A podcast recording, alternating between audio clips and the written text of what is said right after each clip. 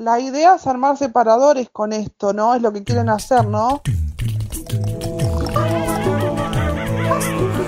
Mira, Marce, que yo tengo mucho cerebro, ¿eh? Así que no sé si me van a poder aguantar todo lo que, todas las ideas que tengo en la cabeza, ¿eh? Así que no sé. Me duermo con una sonrisa gracias al oír las, radios. Lo van a tener listo para cuando sea el mundial. Oigo voces. No hablamos por hablar. Hacemos radio.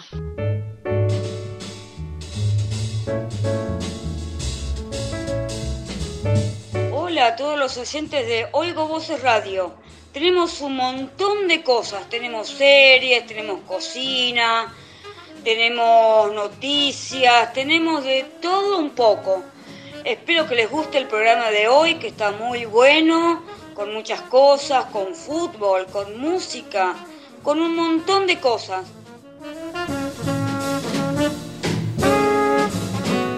Hoy, Fabi, hoy les voy a hablar cómo está el tema en Alemania. El emotivo discurso de Angela Merkel ante el duro momento de Alemania por el COVID-19.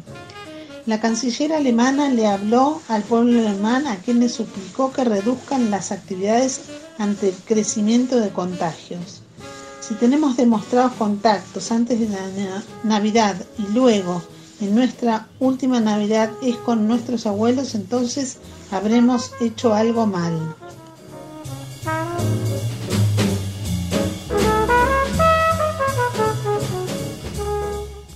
Hola, yo les voy a hablar sobre una noticia referida a los bancos.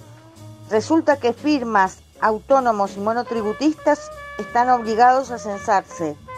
Todas las empresas argentinas, desde las más grandes hasta las más pequeñas, sumadas a todos los responsables inscriptos, autónomos y monotributistas, deberán completar el Censo Nacional Económico del INDEC, que ya empezó hace una semana. Si desean poder realizar operaciones tan básicas como abrir una cuenta o sacar un crédito en un banco. El censo comenzó el 30 de noviembre. Eso es todo por hoy.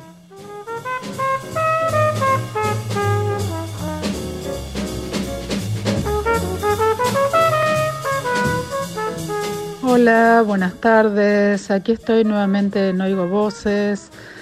Hoy quería comentarles sobre una nueva serie en Netflix que es una adaptación de 100 años de soledad, una de las famosas novelas de Gabriel García Márquez y que va a durar tres temporadas.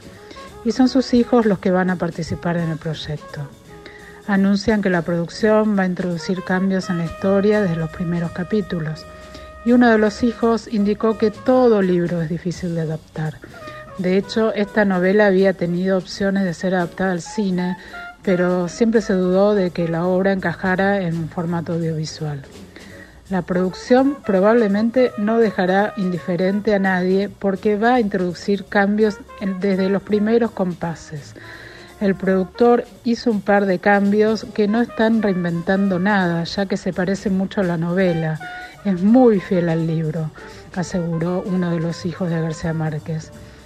En la serie es importante crear suspenso, que es la parte más importante de cualquier historia hay que respetar la esencia, lo que vivió la gente, aunque siempre hay que aceptar que hay que adaptar algo. Organizada por la Fundación Gabo, que fue ella la que aseguró que el guion del primer capítulo estaba listo, dijo alguna vez que si Cien años de soledad no hubiera sido novela, el autor hubiera hecho muchas películas en lugar de escribir el libro. Pero por suerte él dijo, fracasé en ello.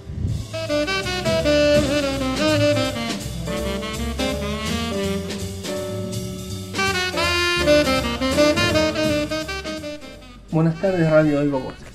Hoy en la columna deportiva voy a hablar de lo que está pasando en la Copa Libertadores.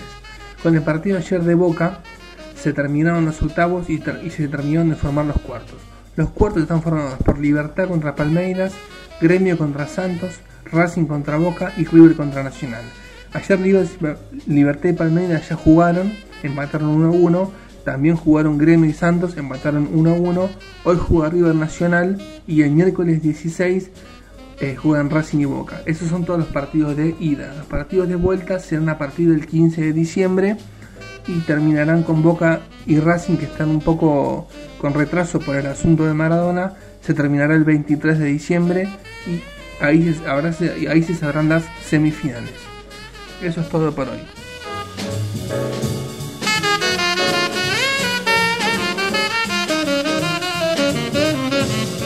Buenas tardes otra vez, soy Cecilia y les quiero comentar a mis oyentes y a mis compañeros sobre una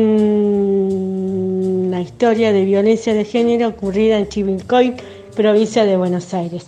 Allí una policía conoció a un preso que empezaron una relación y la chica este fin de semana encontró la muerte tras haber sido eh, acosada por, por intermedio de internet por gente desconocida fuera de su relación con este hombre, pero porque este hombre había hecho públicos sus fotos eh, de pareja privada porque ya habían cortado y este hombre no estaba de acuerdo.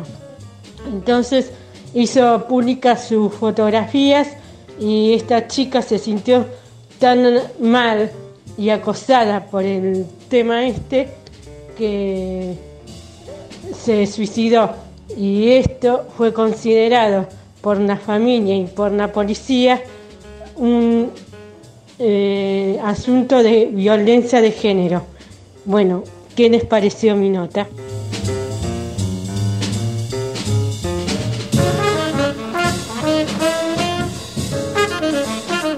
Buenas tardes, acá Sergio Kioska para la platea, para mis compañeros, para nuestro teacher.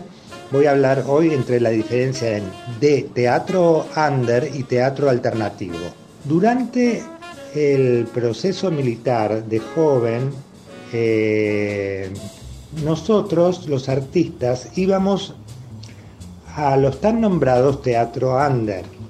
Estas obras se presentaban en salas de casas y escondiéndonos para no ser perseguidos. Vivir esta vanguardia me dio la libertad de romper esquemas, el teatro under nos dejaba sorprender con puestas de actorazos como Verónica Ginás, Urda Pilleta, Tortonese y Batato Berea. Y me gustaría marcar la diferencia entre teatro under y teatro alternativo. Es la llegada de la democracia.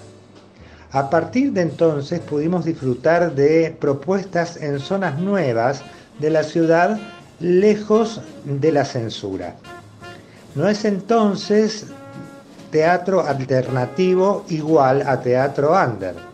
Ambos movimientos tienen en común la creación de obras artísticas como respuesta al teatro oficial o comercial.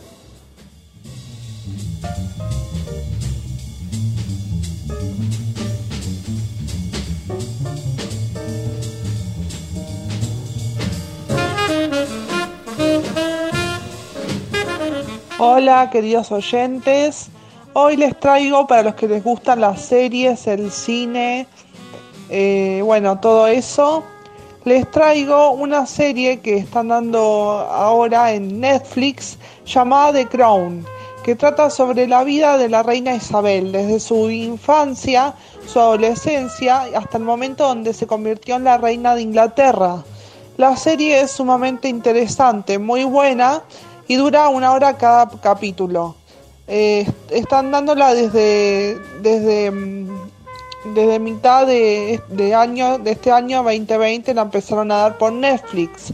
Bueno, para los amantes del cine, de las películas, de las series más que nada, bueno, les recomiendo esta serie, muy interesante, muy buena. Eh, espero que la vean y sobre todo ahora en cuarentena que pueden estar en sus casas si tienen a mano la compu. Eh, espero que les interese, que les guste. Les mando un beso. Hasta el próximo jueves.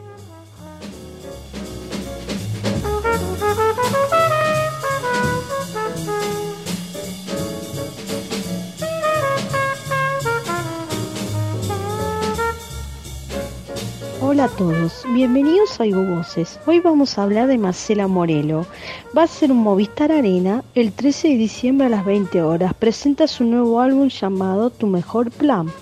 Llega en un año especial y Marcela lo presenta en Extremi en el Movistar Arena y nada más y nada menos que en la fecha de su cumpleaños y también para despedir el año.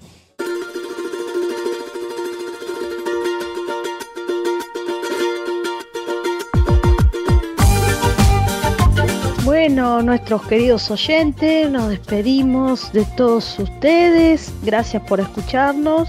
Saben que nos pueden escuchar por Spotify. Bueno, los dejamos con un tema de Marcela Morelo, La Fuerza del Engaño, para que bailen familia. Buen fin de semana, ya falta poquito para las fiestas. Hasta el próximo jueves. Adiós.